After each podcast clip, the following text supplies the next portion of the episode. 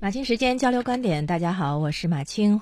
六一节的时候，有一个小女孩叫朵朵，她的喉咙处插着气管，嗯，昏迷不醒。就在半个月前，因头部严重受伤昏迷，朵朵被送进了大同市第三人民医院抢救。她的继母王某荣。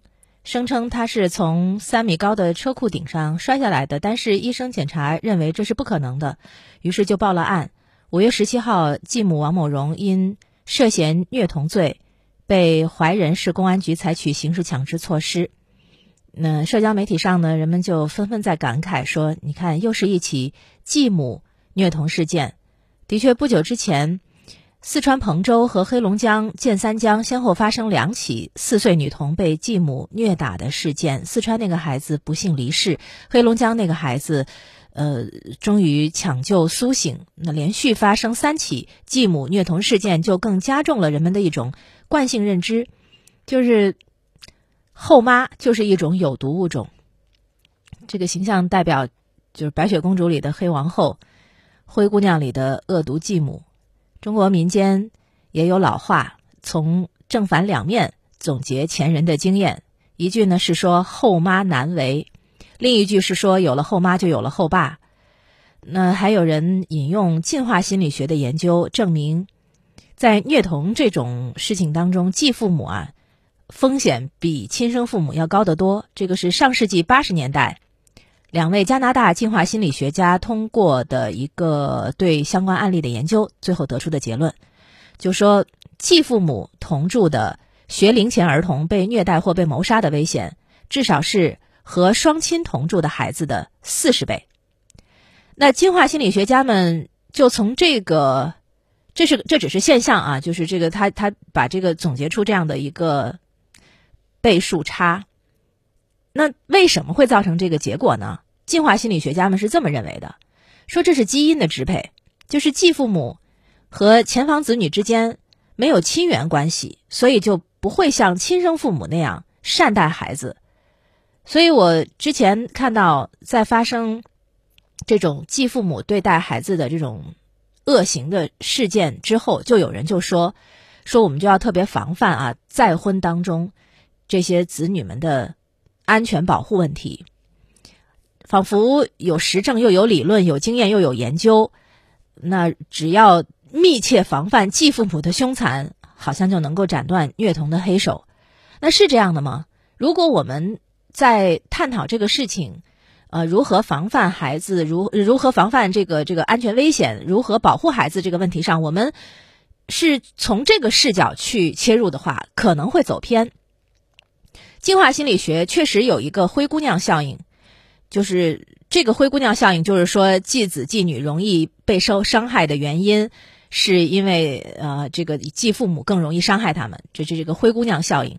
但其实这个结论是有是被质疑的，就是有人就曾经质疑过说，继子继女容易受伤害，并不是因为基因带来的，而是已婚有孩子的女性。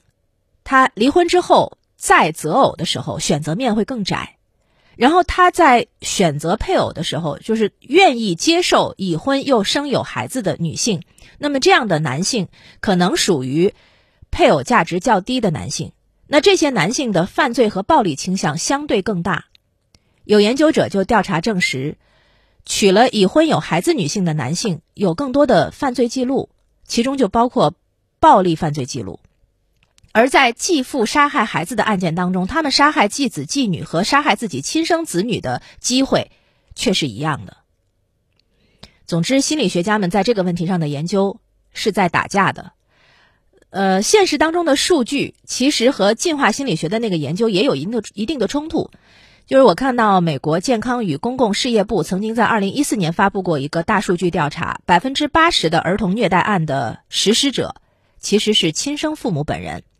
韩国在二零一四年也有过一个不同地区儿童虐待现状的调查报告，也显示近八成儿童虐待案的实施者是亲生父母。